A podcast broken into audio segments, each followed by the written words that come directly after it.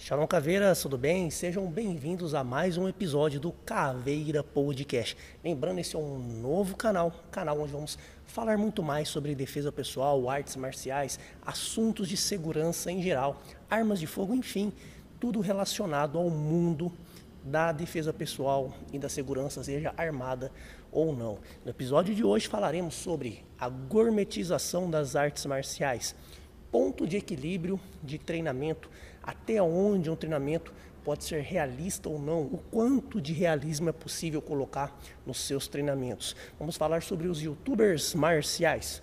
Falaremos também sobre treinamentos online. Falaremos sobre coragem de utilizar armas. Muita gente tem transportado lâminas, arma de fogo, armas em geral, mas será mesmo que essas pessoas têm coragem para usá-las? Falaremos também aí sobre a relação entre arma de fogo versus defesa pessoal versus artes marciais em geral. O que tem a ver armas e defesa pessoal e artes marciais. Tudo isso hoje no nosso episódio do Caveira Podcast. Te lembrando, você pode ouvir também todo o nosso podcast lá no Spotify. Eu vou deixar o link aqui na descrição do vídeo e temos também o canal de corte para você acessar os melhores momentos sobre temas específicos. Tudo isso na descrição desse vídeo. Vamos começar falando sobre armas e coragem, né? o que tem a ver a transportar, portar armas diversas e ter coragem para usar. Uma coisa que eu tenho acompanhado muito, um fenômeno na internet, é que muitas pessoas, uh, por verem nas redes sociais, por verem até mesmo aqui no canal do YouTube, nos canais uh, do YouTube, as pessoas estão portando mais armas. Uma lâmina, um bastão retrátil, um gás de pimenta, um gás de gengibre, enfim, instrumentos, sejam armas próprias ou armas impróprias. Para você que não conhece muito bem a diferença do que é uma arma própria, do que é uma arma imprópria, eu vou resumir rapidamente aqui para vocês. Consideramos aí armas próprias, aquelas que são desenvolvidas para a finalidade realmente de combate, né, de causar lesão em outra pessoa ou outro ser vivo.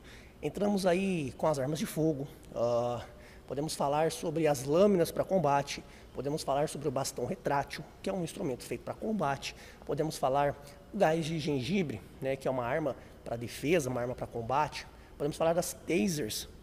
Essas são as armas propriamente desenvolvidas para essa finalidade. Armas improvisadas seriam a torneira, como eu já falei aqui no canal, seria uh, um pedaço de, de, pau que você carrega no seu carro, uh, enfim, coisas que você improvisa para usar como instrumento de defesa ou ataque.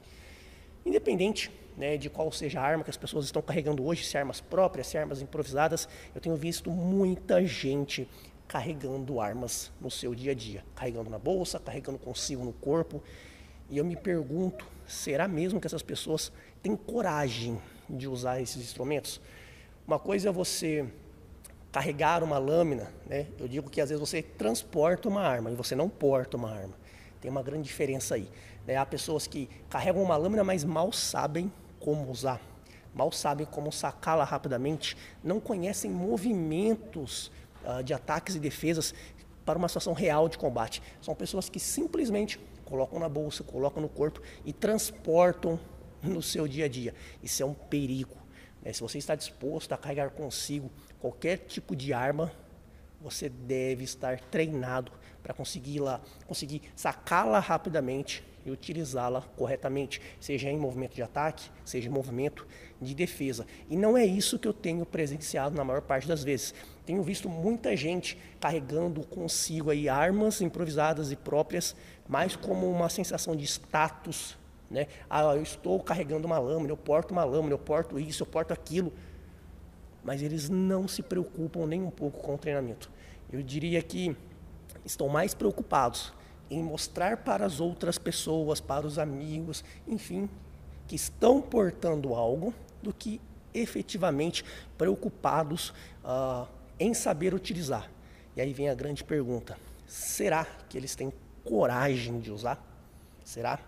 Em breve vou postar lá no canal principal, o Kramaga Caveira, um vídeo de um cara que saca arma de fogo para tentar, né, ameaçam ele, ele saca uma arma de fogo só que ele não teve a coragem de utilizar essa arma de fogo. E os caras apertaram ele, pressionaram, encurralaram no carro, o cara com a arma na mão, entraram dentro do carro junto com ele, tomaram a arma dele, bateram e em seguida atiraram. Ou seja, o cara não teve a coragem de usar a própria arma de fogo. E você? Você porta algum tipo de instrumento para defesa pessoal? Um bastão retrátil, um gás de gengibre, um gás de pimenta, uma taser, embora eu odeio, né, a máquina de choque.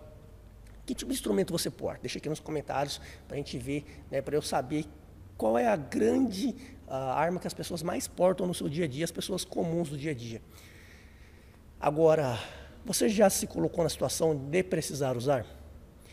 Pode parecer uma pergunta uh, até meio sem sentido, mas você que carrega uma arma de fogo, você que carrega uma lâmina, você tem coragem de usar? Você tem coragem de cortar outra pessoa? Você tem coragem de ferir outra pessoa? Você tem coragem de matar outra pessoa? Se você nunca se perguntou isso, cuidado Pode ser que na hora, espero que nunca aconteça, mas espero que na hora, pode ser que na hora que aconteça, se acontecer, você vai travar. Você vai pensar mil vezes e não vai conseguir utilizar para se defender. E essa própria arma pode se virar contra você. O cara pode tomar a sua arma e usá-la contra você. Então, se você não pensou até hoje, comece a pensar agora. Né? Eu tenho coragem de ferir, matar outra pessoa? Se você não tiver essa coragem, recomendo que pare imediatamente de portar qualquer tipo de arma. Eu sou a favor que as pessoas portem algum tipo de arma para se defender, desde que elas tenham coragem e treinamento para usar. Ah, entenda, entenda que a situação de violência e de ameaça ela acontece no momento em que você menos espera. Muitas vezes você é pego de surpresa, então você não tem muito tempo para pensar no que vai fazer, como vai fazer. É, você precisa ter um treinamento, um protocolo já pré-estabelecido na sua mente, né, na sua memória motora, para que você haja rapidamente e consiga se defender. Se você não tem esse protocolo, se você não tem esse treinamento, ainda que mental, você está correndo grandes riscos. Então, eu recomendo, pare agora de portar qualquer tipo de arma, condicione o seu corpo, treine, para aí sim você voltar no seu dia a dia a portar qualquer instrumento para se defender, para defender as pessoas aí que estão próximas a você. Muita gente né, me pergunta, ah, mas na hora eu vou fazer. Esquece, você não faz.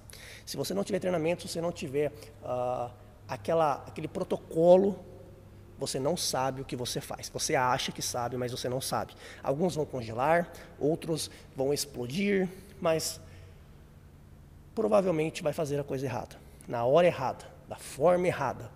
Então é importante que você tenha protocolos e treinamentos com a sua arma para que você tenha a maior chance de ter a resposta que você espera ter. Eu costumo dizer que muita gente está transportando arma e não portando porque as pessoas elas nunca se colocaram numa situação de precisar usar. Né? As pessoas elas estão portando facas, lâminas, mas nunca imaginaram o seguinte: olha, talvez hoje eu tenha que usar a minha arma de fogo, talvez hoje eu tenha que usar a minha lâmina, talvez hoje eu tenha que matar alguém. Esse é o mindset que qualquer pessoa, qualquer pessoa que pensa em segurança, que pensa em defesa pessoal, precisa ter. Você tem que sair da sua casa disposto a lutar. Não é disposto a arrumar confusão, não é isso. Não estou dizendo que você tem que sair de casa querendo arrumar confusão. Mas se você tem uma arma de fogo, você tem que estar disposto a matar alguém, a atirar em alguém. Se você tem uma lâmina, você tem que estar disposto a cortar alguém, né? a usar a, a seu favor, usar para sua defesa pessoal. Então, pense, pense, você está disposto realmente né, a ferir outra pessoa, a matar outra pessoa? Você já parou para pensar? Quando você sai da sua casa, você já, pensou, você já pensou, se não pensou, deveria, hoje talvez seja o dia que eu precise usar a minha arma. Hoje talvez seja o dia que eu preciso usar o Krav Maga para me defender. Hoje talvez seja o dia que eu preciso usar as artes marciais que eu treinei a vida inteira para me defender.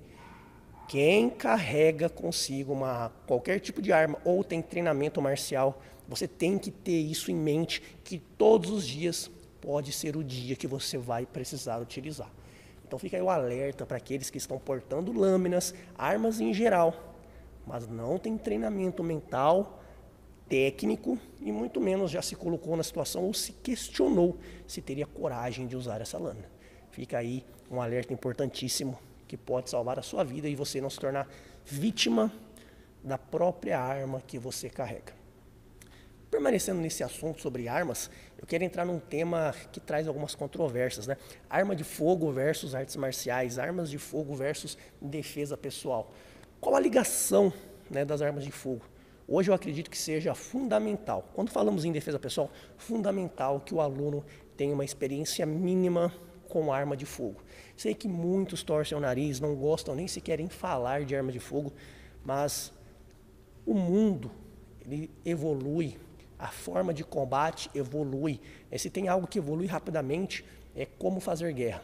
Se você pegar as armas de guerras há 100 anos atrás, são muito diferentes das armas de guerras de hoje. Né? A, a tecnologia militar ela avança muito rapidamente, ela avança de forma absurda. E não é diferente com a defesa pessoal.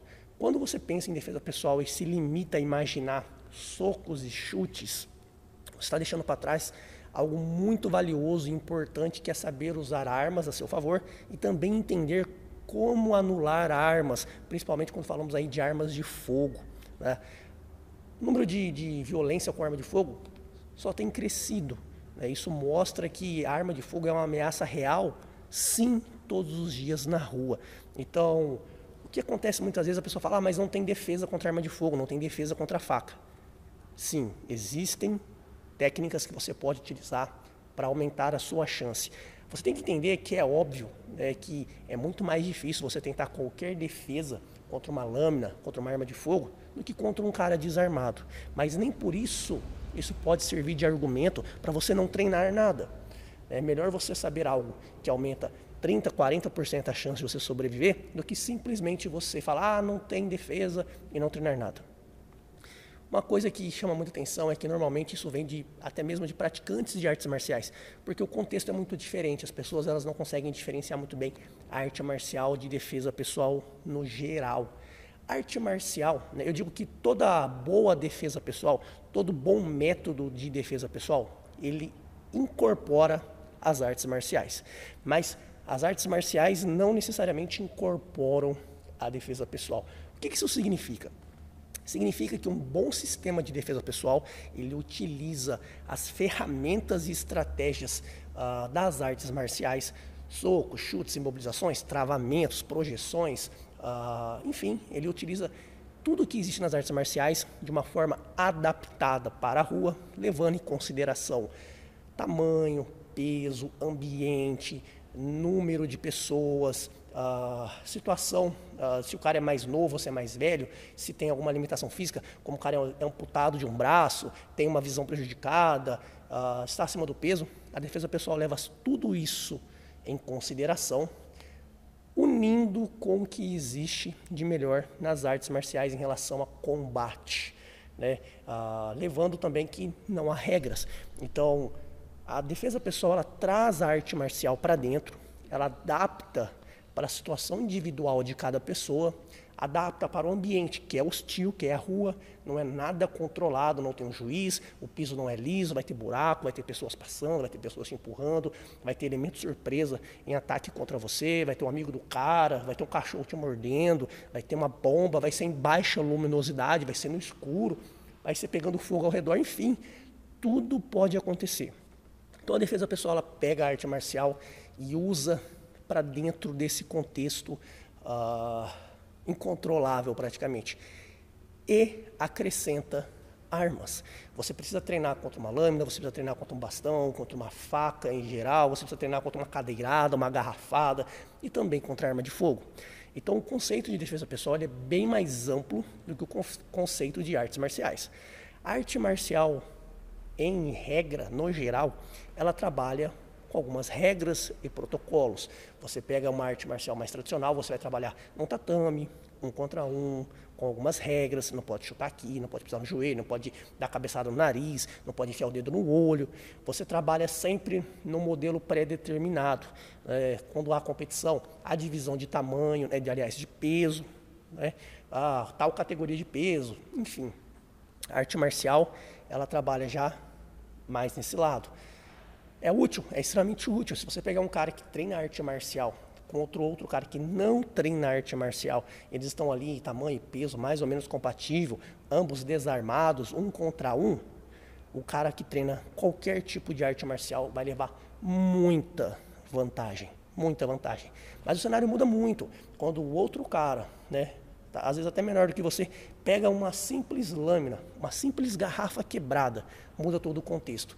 O que acontece é que eu vejo muito ah, atletas marciais que não sabem sequer o que fazer diante de uma lâmina, de uma garrafa quebrada, de uma cadeira. Ah, ainda mais uma arma de fogo. Então as pessoas falam, ah, mas se tal cara que é campeão de X luta, o cara é campeão de tal categoria, o cara é campeão disso, o cara é campeão daquilo, o cara bate em todo mundo, o cara não consegue se defender de uma faca, né? porque às vezes você acessa aí na internet, você vê alguns vídeos ridículos dos caras fazendo defesa contra a arma, contra a faca, é a coisa mais ridícula do mundo, pessoas famosas, os caras que são ícones nas artes marciais, ícones nos seus esportes de combate, não têm a mínima noção quando se envolve a lâmina quando se envolve uma garrafa quebrada, quando se envolve é, uma arma de fogo. E as pessoas começam a imaginar, ah, se esse cara não consegue, ninguém mais consegue. E não é bem assim que acontece. É, o cara ele pode ser campeão mundial de qualquer arte marcial.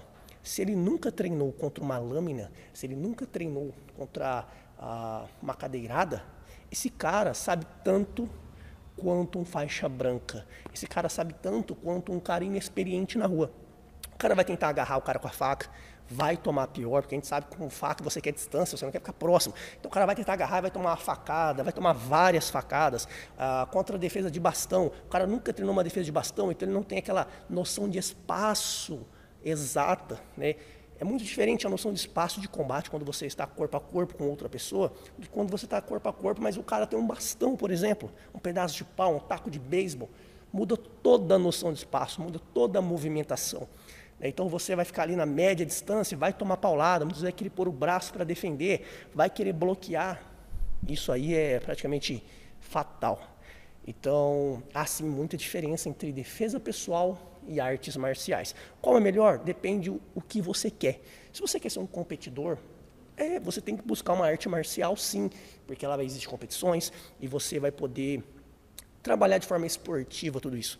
Se você não está preocupado com competições e você quer se tornar o mais completo possível para se defender, eu recomendo que você busque um sistema de defesa pessoal que seja realista. Cuidado, agora vamos falar sobre sistemas de defesa pessoal que não são nada realistas.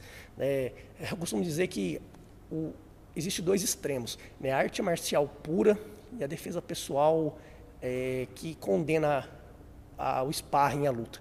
Esses dois mundos precisam se casar. É o que nós fazemos aqui no Kramaga Caveira. Nós casamos o sparring, o combate, que é muito comum da arte marcial, com as técnicas de defesa pessoal, que são os ataques nos pontos mais fracos, pontos vulneráveis, pontos moles, como garganta, olhos. Ah, utilizamos lâmina, utilizamos faca, tanto como instrumento de ataque e também como nos defender dessas situações. Então você precisa buscar um, um sistema de defesa pessoal que integre tudo isso. Cuidado quando você procura um sistema de defesa pessoal onde a pessoa fala assim: não treinamos sparring de forma alguma porque as pessoas vão se machucar isso é um absurdo, vai matar. Geralmente os caras não sabem, é porque os caras não sabem lutar, eles não entendem nada de luta, então eles se escondem atrás de, desses argumentos. Cuidado também quando você ouve: não, não, o negócio é só luta, é só combate, é só trocação, é só pegar o cara, é só finalizar, é só isso, é só chutar.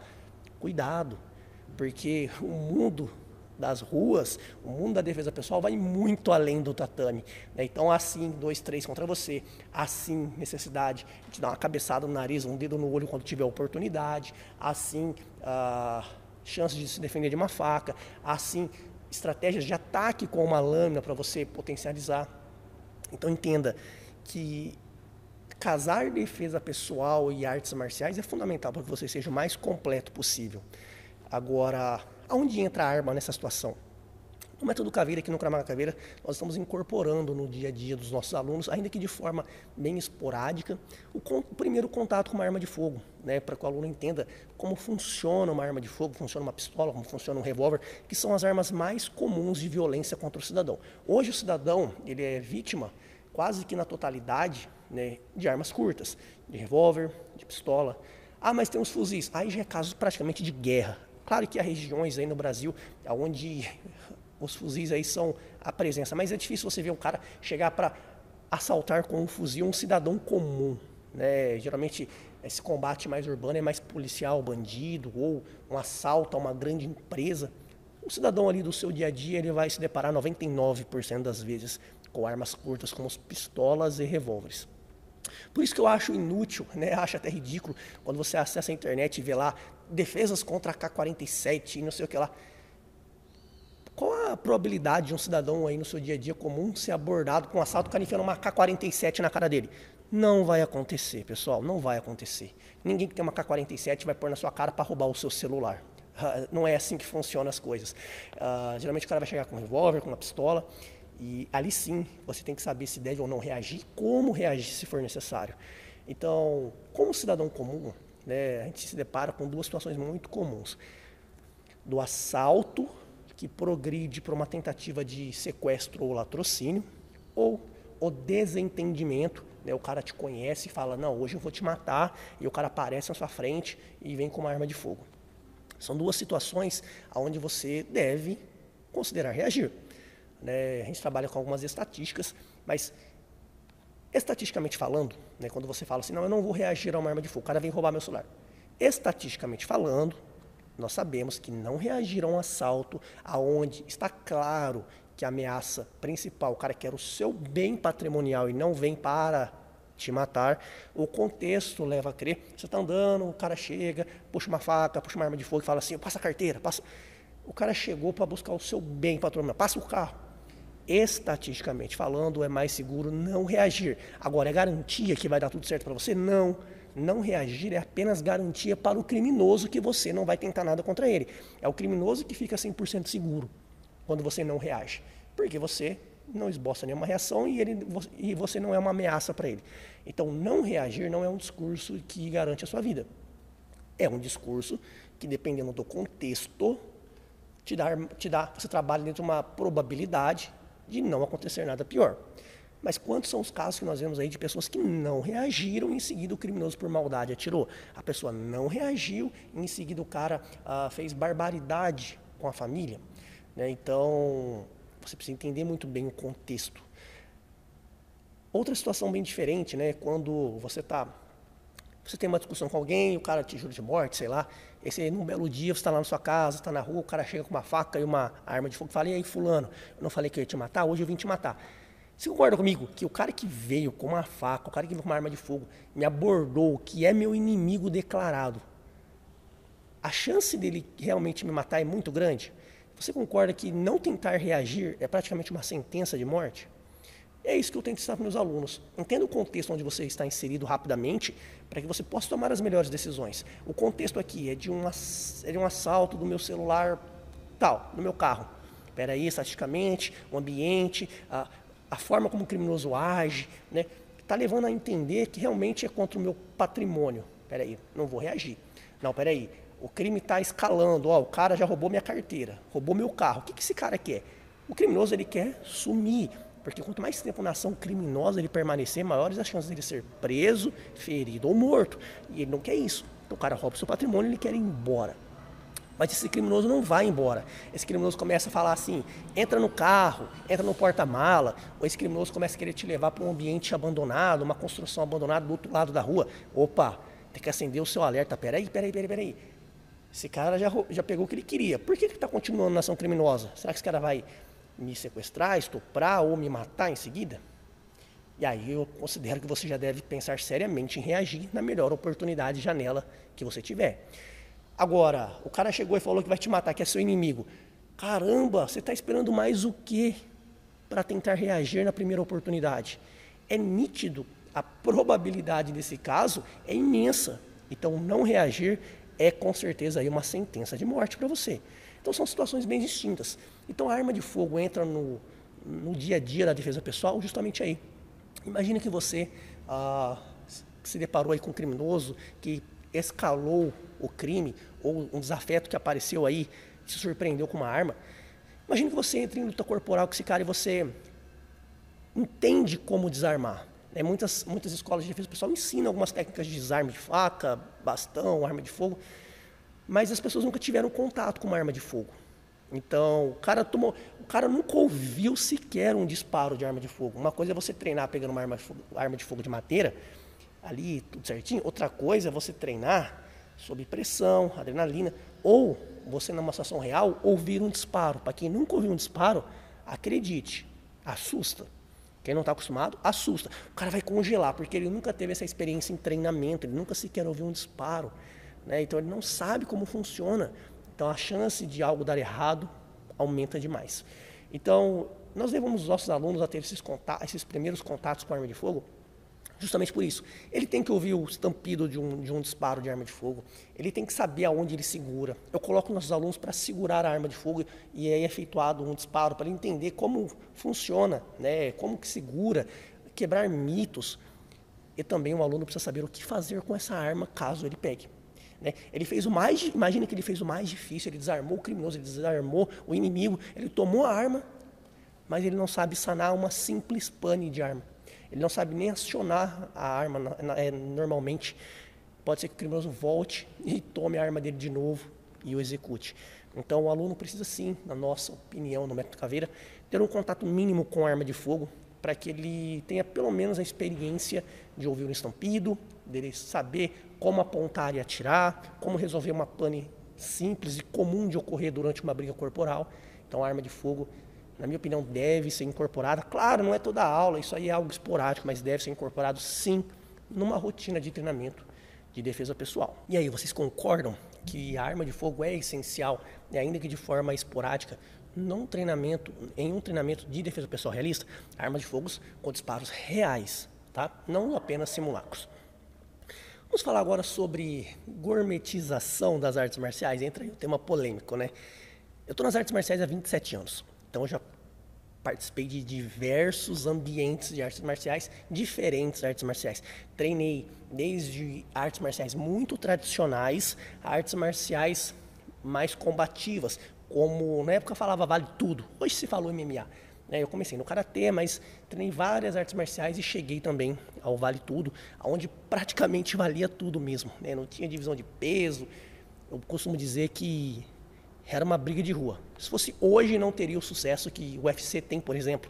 Né? Hoje você assiste o UFC, você vê mulheres e crianças assistindo o evento do UFC. Tem muitas regras, você quase não vê sangue, né? os golpes não são tão assim impactantes. Quando eu treinei o Vale Tudo, você não via mulheres e criança, criança muito menos, e até mesmo homens ficavam impressionados, porque era muita violência, era muito sangue, uh, não tinha as regras que tem hoje, podia chutar a cabeça no chão, podia quase tudo, era realmente quase vale tudo, né? Algumas regras ali de dedo no olho que não podia, genital, mas o resto era quase tudo mesmo. Então, eu vivenciei essa experiência de artes muito tradicionais, artes bem mais agressivas, uh, mas no contexto geral, a arte marcial ela sempre foi vista como algo de combate, algo que era para você aprender a se defender, aprender a atacar, se necessário. Né? Tem os bons e maus professores em todas as artes marciais, mas as pessoas eu brinco que eram mais raiz, né? Existia um perfil assim mais fácil de identificar de pessoas que praticavam arte marcial. Com o passar dos anos, principalmente com o surgimento da internet, das redes sociais, das mídias, né, da do, de eventos como o UFC, por exemplo, que criou várias regras, né, tornou, tornou o evento de competição um show, literalmente um show, né, um evento onde as pessoas assistem em família, e isso é muito legal. Isso trouxe uma certa gourmetização. Hoje você vai em escolas de artes marciais e defesa pessoal, que o cara tá ali mais para tirar uma foto ou fazer um vídeo legal dando um chute, um soco, ah, um chute acrobático, uma imobilização acrobática, um desarme acrobático do que propriamente preocupado uh, com a eficiência do que está fazendo. Né? Então, eu acho, eu acho ruim, não, eu acho bom que o máximo de pessoas realmente venham para o mundo das artes marciais, para o mundo da defesa pessoal, para que pessoas comuns do dia a dia né, possam se sentir mais seguras, aprender a se defender, uh, ter mais saúde física e mental, enfim, né, trazer mais qualidade de vida e segurança para o seu dia a dia. Mas o que me preocupa um pouco é que muita gente tem usado realmente apenas para isso, né, para mostrar na internet, fazer algo legal, esquecendo da responsabilidade e da finalidade para que você treine a arte marcial ou qualquer sistema de defesa pessoal. Então, cuidado, né? Quando você for escolher uma escola de arte marcial, de defesa pessoal, veja, né, se o professor ali ele está mais preocupado com as fotos que serão postadas, com os vídeos que serão feitos, do que efetivamente com o realismo do treinamento, com a realidade técnica do que está sendo ensinado. Cuidado com golpes que são muito bonitos, muito mirabolantes, que você tem que fazer movimentos muito amplos, muitas projeções, muitos saltos, muitas quedas, muito agarramento. Você tem que julgar se aquilo é realista para a sua realidade. Então, está havendo uma certa gourmetização, né? Você vai em ambientes. Claro que eu já frequentei ambientes de academia que era um nojo. Era aquele fedor de suor, camiseta, cueca pendurada, kimono pendurado tudo jogado no chão, imundiça. Eu que sou um cara assim tranquilo em relação às coisas, me senti incomodado. Imagina uma pessoa um pouco mais exigente. Né? Essa pessoa era afastada do, desse universo marcial pelo desleixo que era. Hoje encontramos aí escolas extremamente bem organizadas, limpas, uma verdadeira empresa. Empresa, muito limpa, organizada, cheirosa. A nossa escola aqui é muito bem organizada, limpa, é limpa várias vezes ao dia, é perfumada. Né? Tem as meninas que fazem todo esse trabalho né, para deixar o melhor ambiente, o ambiente mais agradável possível para os alunos. Mas entenda que tem que ter um pouco de tudo. Né? Você tem que ter um ambiente bom, respeitoso, cheiroso, mas tem que ter um treinamento firme, um treinamento realista, um treinamento que, que, que responda exatamente né, o que você precisa para uma situação real. Então, cuidado com a gourmetização. Não entre numa escola de arte marcial apenas porque ela é bonitinha, porque ela é cheirosa, porque o professor está bem arrumado. Claro que isso são coisas importantes e positivas. Uma escola de arte marcial deve sim, na minha opinião, ser bem organizada, limpa, cheirosa, professor bem alinhado. Isso eu acho que é obrigação de qualquer escola de arte marcial. Mas isso não é o requisito final. O requisito final é o que você busca, é o que está dentro da embalagem, o que está dentro da embalagem da sua escola. É um treinamento realista ou é um treinamento apenas ah, para tirar foto, defesa pessoal ou socializar? Se for assim, também não tem problema, mas você tem que ter consciência que você não está realmente apto a se defender. Você está socializando, é como se você estivesse em um clube onde você socializa com outras pessoas. Tem problema? Não, desde que você tenha consciência disso. Não tem nenhum problema você ir para uma escola gourmet para se socializar. Não tem nenhum problema. Desde que você saiba da sua realidade. Agora, se você está buscando defesa pessoal de verdade, cuidado, pode ser que você não esteja aprendendo a se defender. Então, qual seria o ponto de equilíbrio das artes marciais? O ponto de equilíbrio é você casar tudo de forma realista, que se adapte à sua realidade física, ao seu sexo, tamanho, peso, limitações físicas, objetivos. Se você é um policial, você tem objetivos e você precisa de um treinamento diferente de um cara que não é policial. Se você é um idoso, você tem que ter um treinamento diferente de um jovem de 17, 18 anos. Você tem que ter estratégias e métodos que se adaptem a você, não você se adaptar cegamente a um método. Então, um bom método ele precisa te dar direção, diretrizes, direcionamento para que você capte o que lhe é útil e você possa adaptar de acordo com a sua realidade. Não que você tenha que abrir mão das suas características para se adaptar 100% ao método. Entende? Então eu acho que esse é o ponto de equilíbrio né, que você precisa encontrar. E é o que nós mais pregamos aqui no Kramaga Caveira, que é encontrar esse ponto de equilíbrio, que eu sei que não é fácil. Vamos falar sobre youtubers marciais? Tá aí um tema interessante. Vou até tomar mais uma água. Lembrando, se você ainda não é inscrito nesse canal, já se inscreve agora. Caveira Podcast, um canal para batermos papos aí de forma mais aprofundada e mais longo. Conteúdos que eu não posso levar lá para o canal principal porque é longo demais. Então você pode assistir aqui nesse canal. Vai lá, confere se você está inscrito. Clique no sininho aí para ativar as notificações de todos os novos vídeos toda semana. Toda quinta-feira, às 19 horas, novo vídeo aqui no canal Caveira Podcast. Vamos falar de youtubers marciais cuidado, cuidado também com a super imagem que passam para você pela internet. Né? O mundo digital, o mundo online, ele é excelente. Ele te leva informações, conhecimento que você de outra forma não teria como ter, ou custaria muito caro, ou seria muito difícil, muito esporádico. Então a internet te dá a oportunidade de absorver muito conhecimento de forma barata e rápida. Mas junto com a internet, né, junto com esses benefícios de rápido, barato, fácil, uh, em qualquer lugar, traz também alguns desafios e coisas que você precisa estar atento, né? que são as falsas promessas, que são as imagens que são vendidas. Muita gente vende imagem e não, não te traz conteúdo. Então, eu percebi um surgimento muito grande dos o que eu chamo hoje de youtubers marciais. O que seria um youtuber marcial? Eu costumo brincar que um youtuber marcial é como um comentarista de futebol. Você imagina, não depreciando de forma alguma, mas sabe aquele comentarista que só vê defeito? Sabe aquele comentarista que só critica? Né? Ah, que o time, que o tal time tinha que ter feito assim, assim, assado, não sei o que lá, tal, tal, que ia ganhar. Esse técnico é um burro, esse técnico é isso, é aquilo. Não. Que quem olha pela, pela televisão, pelo celular, fala, cara, esse cara sabe muito, né? esse cara deve ser muito bom. E aí o cara se, se, se torna, ele se torna um técnico de futebol e ele, o time dele só perde. Ele se mostra péssimo. Né? Já aconteceu vários casos assim. Então, na internet hoje, no mundo do, do, das artes marciais, tem acontecido muito também. Né? Eu vejo boas pessoas, pessoas que realmente entendem de defesa pessoal, que realmente entendem de arte marcial, que sabem dar um soco, sabem ensinar uma defesa de soco, sabem falar sobre armas, sabem falar sobre combate, sobre situações reais. Pessoas muito sérias aqui no YouTube, canais muito sérios no YouTube, que realmente te trazem muito conteúdo de valor, conteúdo que você não teria oportunidade de assistir é, técnicas que você não teria oportunidade de presenciar, de aprender, mas também traz, só que também dentre né, as flores aos espinhos, né, aos canais marciais, os youtubers marciais, que são aqueles que apontam o dedo para todo mundo, criticam todo mundo, os caras falam, ditam regras que você deve seguir, né, os caras pensam por você, ó, que você tem que achar isso, você não pode achar assado. Quem faz isso está certo ou está errado, quem faz aquilo, entendeu? São os youtubers marciais, são os youtubers que querem passar uma ideia de sabichão, que entende tudo, que conhece tudo, né? Às vezes fazem ah, se vestem de uma forma para trazer mais respeito, autoridade. Outras formas, outros canais usam de piada, fazem gracinha para tentar menosprezar ou chamar a atenção.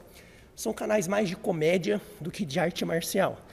Tem um problema não, mas entenda, com cuidado, entenda a diferenciação entre canais de arte marcial né, que trazem conteúdo marcial. O cara fala sobre um soco, mas ele te mostra como faz o soco. O cara, o cara fala sobre um chute, mas ele te mostra como fazer, como defender aquele chute. Quando fala sobre situações com lâminas ou arma de fogo, ele fala, ele analisa, ele te mostra como fazer, ele te encaminha, ele te dá uma sugestão, ele te dá uma orientação. Esses são canais sérios, né, que levantam assuntos e mostram como eles fazem. Né? É muito fácil você falar, ah, tal coisa está errada, mas se você nunca ensina nada, né? você se torna um comentarista de futebol que sabe de tudo, critica todo mundo, mas não sabe nada. Né? Quando coloca ali na prática, não sabe nada. Então, minha recomendação é, quando você seguir algum canal de arte marcial, até mesmo nosso, né? tente ver qual é a lição que estão te ensinando. Né? Tente ver o realismo, tente entender o que está por trás né, do que as pessoas te ensinam. E quando alguém critica ah, uma outra arte marcial, quando alguém critica uma outra pessoa, ou, ou alguém faz uma análise de uma situação real que acontece, eu gosto muito de análises reais, se essa pessoa ela te traz, ela te mostra, ela te mostra como fazer naquela situação. Cuidado, com youtubers que só te trazem piadinhas, com youtubers uh, que estão vestidos e trazendo pompa, oh, que eu sou isso, que eu sou aquilo, que eu, uh, sei lá. Enfim, pessoas que se escondem atrás de certificados, pessoas que se escondem atrás uh, de um uniforme muito bonito, pessoas que se escondem atrás de piadinhas. Elas dizem coisas que fazem sentido, mas elas não te mostram nada. Então é muito interessante. Quando alguém falar mal de alguma coisa, veja que essa pessoa realmente está ensinando. Se quando ela critica um soco, se ela ensina como fazer o soco, na, na, visão dela. Se quando ela critica uma defesa de chute, se ela te ensina como fazer aquela defesa de chute, se ela te dá uma opção melhor para você analisar. O que acontece normalmente com os youtubers marciais uh, negativos, eu disse que tem muitos positivos, os negativos é que eles criticam, falam, falam, falam, mas não te mostram nada melhor, ou não sequer te mostram nada de como deveria fazer. É, é muito engraçado isso. Né? Eu costumo brincar que são as críticas construtivas de quem nunca construiu nada. Né? Então, cuidado. Se você quer crescer nas artes marciais, você precisa ficar muito atento a isso e seguir pessoas que realmente te trazem conteúdo. Uma outra questão é como saber né, se determinada escola é boa, se determinada escola não é boa, se tal canal do YouTube é bom, não é para você seguir. Eu recomendo que você analise os frutos que essa escola traz, né, o grau de realismo que essa escola traz. Você vai numa escola, veja se o seu professor, ele fala, independente né, se a escola é simples, se ela é humilde, se ela é, ela é elegante, se ela é, é chique, se ela é nobre. Verifique se o professor te trata com, com respeito, se o ambiente é amistoso, né, cuidado com ambientes de rivalidade, né, onde um quer ser melhor do que o outro. Uh, verifique se como, como, os mais como os alunos mais iniciantes e também como os alunos que têm menos coordenação motor, os alunos que têm mais dificuldade. Sabe quando você entra numa escola arte marcial? É normal no primeiro momento você identificar os caras que têm muito talento, que levam muito, muito jeito, tem muita coordenação marcial, e pessoas que têm mais dificuldade motora, não levam tanto jeito para arte marcial. É, é nítido você presenciar isso simplesmente assistindo uma aula de arte marcial, seja qual for. Observe como o professor, né, como os mais graduados, tratam esses alunos mais simples. Né, simples de, de condição financeira, simples de técnica, de condição de combate, de habilidade de combate. Observe. Né, eu costumo dizer que quem trata mal o garçom não tem o meu respeito. Né? O cara pode querer me tratar bem, mas se ele trata mal o garçom, esse cara não tem o meu respeito. Porque provavelmente esse cara não tem um caráter que eu admiro. Na arte marcial é a mesma coisa. Cuidado, né, quando você chega numa escola e é dado muito ênfase e muita pompa para os graduados e bons lutadores e é desprezado aqueles mais simples, mais humildes, aqueles que têm dificuldade de coordenação motora, enfim, aqueles que são ah, tecnicamente piores. Isso mostra muito do caráter do grupo, do caráter do professor. Porque outra coisa que eu sempre falo para todo mundo é o ambiente de treinamento, normalmente, aliás, quase sempre, é o reflexo de quem é o professor. Um professor muito marrento, muito não sei o que lá, esquisitão, uh, normalmente você vai ver que o perfil de aluno ali é igual. São alunos que têm aquele perfil parecido com o professor. Já quando você chega numa escola onde o ambiente é uh, professores, um professor educado, simples, humilde, paciente, você vai ver que aquele ambiente, em regra, é muito parecido com o perfil do professor. Né? Então, porque o aluno se espelha no professor. Então, se o cara não se identifica, ele nem fica, ele vai embora. E, e ali vai criando um grupo que tem mais identidade com a autoridade do local, que é o professor de arte marcial de defesa pessoal. Então, cuidado. Tente identificar rapidamente em que ambiente você está e se esse é o seu ambiente. Tá? Não tente, não, não, não ache que você vai mudar o ambiente. Não vai. O ambiente de arte marcial você não vai. Você vai se adaptar e se inserir nele. Então, se já você perceber que não se insere naquele grupo, nem perca seu tempo. Procure uma outra escola e com certeza você vai encontrar um grupo do qual você consegue se inserir. E você não vai se frustrar, você não vai se machucar, você não vai ficar deslocado e você vai atingir os objetivos que você quer. Sejam quais forem. Se é competição, se é só condicionamento físico, se é só livre de estresse, se é realmente aprender defesa pessoal. Você vai poder ser orientado e vai conseguir atingir seu objetivo com tranquilidade, sem estresses, ok? Vamos falar um pouco sobre treinamento online. E aí? O que, você acha de treinamento online? Eu já vou ser bem sincero para você e vou revelar alguma coisa aqui. Eu já fui totalmente contra, né? Totalmente contra treinamentos online para todo todo tipo de, de conhecimento. Né? Eu sempre imaginei assim, ah, é impossível eu aprender online, isso é impossível. Eu sou da época que da arte marcial, que às vezes tinha as revistinhas e também depois de um tempo a gente tinha os CDs, depois DVDs de, de, de artes marciais, né? Eu falava, ah, impossível você aprender, né? Impossível. Até que um momento eu comecei a ler né, revistas de artes marciais, falei, olha que interessante. E aí a gente olhando aquelas fotos, ia treinando, falei, pô, legal, né? Pô, consegui fazer, mesmo sem ter um professor ali, claro, não, não tem a mesma efetividade, mas lendo uma revista eu já consegui entender um movimento diferente que para mim era totalmente desconhecido. E aí depois comecei a assistir alguns DVDs, CDs, depois DVDs de, de, de arte marcial, que eu falei, caramba, né? Eu conseguia já começar a executar aqueles movimentos, achei muito interessante, mas ainda falava, puxa, mas não é possível treinar 100%. E aí surgiu o nosso canal do YouTube, é onde o contexto foi trazer técnicas para os nossos alunos, para que eles pudessem rever o conteúdo treinado em aula, né? E pudesse fixar melhor.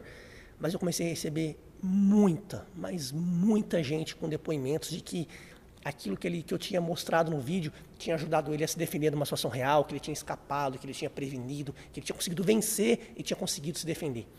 E aquilo foi acendendo um alerta na minha cabeça. Poxa, se os meus vídeos não direcionados exatamente para o cara aprender, né, que era só uma revisão geral, está fazendo tanta diferença, por que não começar a produzir vídeos que realmente vai né, fazer diferença na vida de uma pessoa que não pode a, ah, frequentar a minha escola, que gosta do meu método, gosta de mim, mas não tem a, a possibilidade de treinar semanalmente comigo.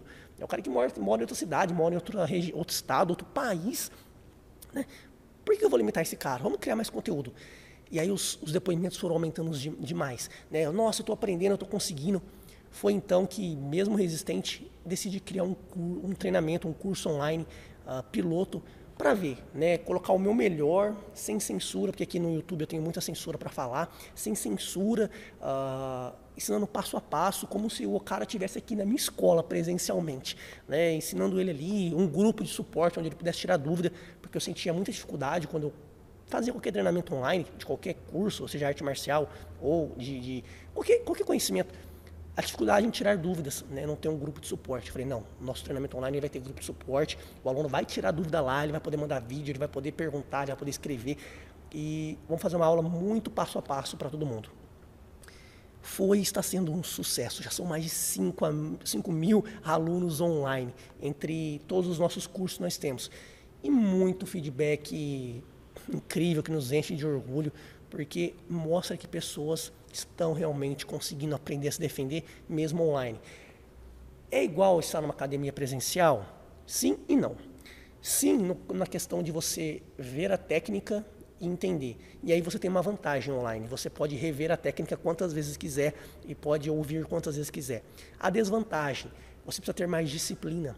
Né? Porque quando você treina online, você às vezes fala, ah, quando der o treino. E quando der o treino, cara, acredite, sempre vai acontecer alguma coisa que vai te retomar o seu tempo e você não vai conseguir treinar.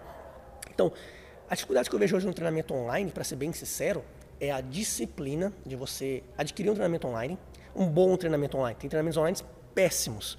Um bom treinamento online, onde você tem aulas passo a passo, onde você tem um grupo para tirar dúvidas, mas que você treine, você tem uma disciplina, olha, duas vezes por semana eu vou treinar. Convida um amigo, faz sozinho. Eu particularmente treino 90% ou mais do meu tempo sozinho, mas há momentos que eu preciso de um parceiro para treinar um sparring, para treinar uma pegada mais firme, um livramento, uma imobilização mais realista. Então eu preciso de um parceiro. Então, treine sozinho o que for possível, combine com um parceiro para treinar depois aquilo que necessita de um parceiro, mas o desafio maior do online para o presencial é a disciplina de se programar para treinar. Então, o treinamento online ele traz muita vantagem e também alguns desafios. Mas eu acredito que sim, é, não só acredito, como os fatos. Né? Eu acho que contra fatos não há argumento. Né? As dezenas e centenas de depoimentos de pessoas que estão conseguindo treinar, que estão conseguindo se defender, a um custo muito baixo. Né? Você paga barato no treinamento online, você tem acesso por muito tempo, ah, você tem grupo de tirar dúvida, enfim. É, é muito benefício, é né? muito benefício. Então, assim, é para todo mundo? Também não. Então, se você é um cara que não tem o mínimo de disciplina para se programar para treinar, o curso online não é para você. É, há pessoas que não se adaptam. Há pessoas que simplesmente não se adaptam e não tem nenhum problema. É o que eu acho que não pode é você ser radical. Não, curso online é maravilhoso. Não, curso online é uma droga. Não, existe um meio termo e você tem que descobrir qual é o seu meio termo e se aquilo para você é viável. Vou dar um exemplo. Há assuntos que eu falo nos nossos cursos online que é muito difícil falar aqui na minha, na minha escola em aulas presenciais, porque são assuntos mais teóricos. A gente fala sobre camadas de proteção, a gente fala sobre legislação, legítima defesa, a gente fala sobre conceitos que numa aula de uma hora de arte marcial é impossível você falar, porque as pessoas vão parte das, das, pessoas ali vão ficar entediadas, porque o cara não busca isso, o cara busca movimento o tempo inteiro. Então, numa aula online, eu consigo inserir isso, além da parte técnica, consigo inserir a parte teórica também, porque o aluno, se ele não quiser, ele pula. Né? Ele não perde tempo, ele não se estressa, ele não se desmotiva, ele simplesmente pula. Então, mas aquele aluno que quer ir mais a fundo, ele quer aprender mais, é um cara que gosta de ler, é um cara que gosta de conceitos, né? Esse cara ele é muito beneficiado no treinamento online, porque lá ele tem toda essa informação disponível, informações que não dá para trazer num dia a dia normal de aula né, um dia a dia presencial de aula, porque o grupo é muito uh, diferente a pessoas que não querem uma palestra numa aula, ele quer dar soco e chute o treino todo, a aula toda, entendeu? Então é, é interessante. Então fica a dica para você também, se você quiser conhecer um dos nossos vários cursos online para mulher, para homem, para briga de rua, enfim, para vários temas diferentes, para preparação física. Eu vou deixar aqui na descrição desse vídeo também todos os nossos cursos e treinamentos que você pode conhecer, acessando aí o link. E você tem sete dias para testar. Se não gostar, pode cancelar, não tem nenhum problema, não vai pagar nada. E se você gostar, vai ser bem-vindo aí na nossa comunidade online, com mais de 5 mil alunos que estão aprendendo a se defender. Tem também o nosso livro, o nosso e-book uh, disponível aí no link, caso você queira ler mais de 300 páginas sobre defesa pessoal que não dá para ensinar na academia. Uh, como agir no assalto, como agir num sequestro, quando você é perseguido, camadas de segurança, ciclo ODA, semáforo da violência, enfim, muito conteúdo aí que você pode acessar também depois. E aí, pessoal, o que, que você acha? Você gosta ou não de curso online? Eu quero saber a sua opinião, deixa aí nos comentários. E aí, eu quero saber a sua opinião. Você está gostando desse canal de podcast? Que tipo de assunto você quer que eu traga aqui?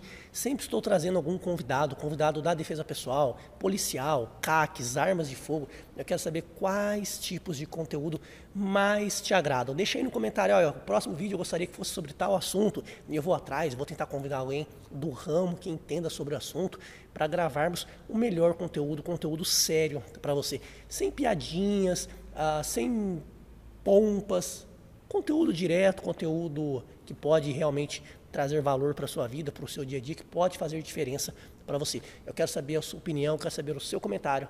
Então não se esqueça, deixe seu comentário, curta, compartilhe esse vídeo com seus amigos, inscreva-se no canal e vencer caveira.